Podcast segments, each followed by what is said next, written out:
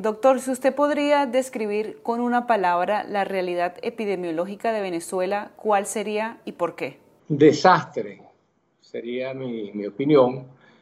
Creo que estamos viviendo no desde ahora, ahora estamos, digamos, como en la culminación de un proceso de bastante más de 10 años, en lo cual todo lo que se vigila en los países, digamos, de la zona intertropical, todo lo que se escribe, que se vigila, porque hay que reportarlo por escrito a las organizaciones multilaterales, sobre todo la OMS y la OPS, la Oficina Central Panamericana, eso, todos, todos esos valores están alterados en Venezuela. Rafael Orihuela, exministro de Salud de Venezuela, asegura que en los últimos años las epidemias y virus en Venezuela han ido progresando. Enfermedades que, según el doctor, son prevenibles con vacunas o saneamiento ambiental, ahora se encuentran fuera de control. Según un estudio del Instituto de Investigaciones Clínicas de la Facultad de Medicina en la Universidad del Zulia, enfermedades como la malaria, el dengue, cólera y la difteria han resurgido ostensiblemente en los últimos años en Venezuela. Y así como ese de repente te revienta, ¿cómo reventó difteria? Bueno, reventó con un muchachito que vino aquí en esta pila de mineros ilegales que tenemos dentro del país, que vienen de prácticamente todo el mundo,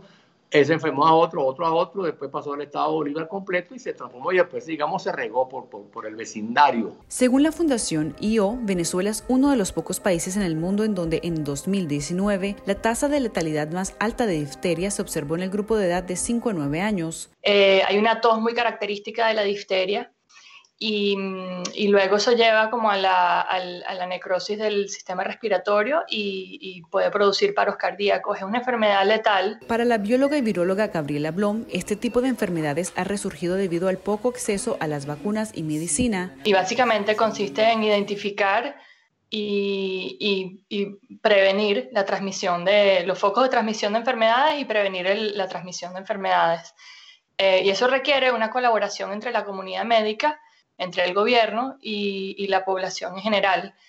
Em, y requiere comunicación transparente y también el acceso a recursos para realizar los test diagnósticos y, y, las diagnosis clínicas. Por su parte, la pandemia del coronavirus solo ha deteriorado un sistema ya débil y descontrolado según los especialistas. La Organización Panamericana de la Salud enfatiza que una de las principales limitantes en el país es la falta de pruebas rápidas de COVID-19 y que los resultados de estas tardan mucho tiempo lo que hace uno es que uno multiplica por 10. Es como una regla mnemotécnica de la epidemiología en general. Si tengo mil casos visibles que tienen algún síntoma, que tienen fiebre o que tienen tal cosa que se parece a coronavirus, debo tener 10 mil dólares. ¿Cómo yo resuelvo el problema? ¿Cómo yo busco una fórmula que me permita hacer mis cálculos correctamente?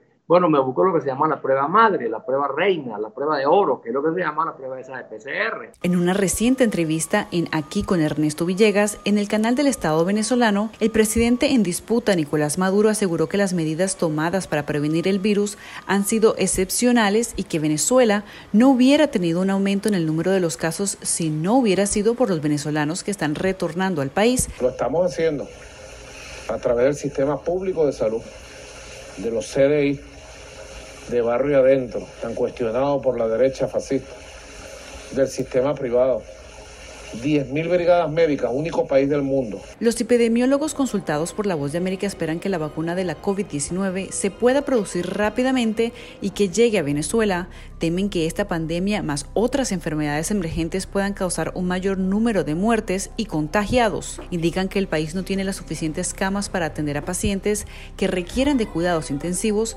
ni medicina para los enfermos, además de la falta de protección para el personal de la salud en el país.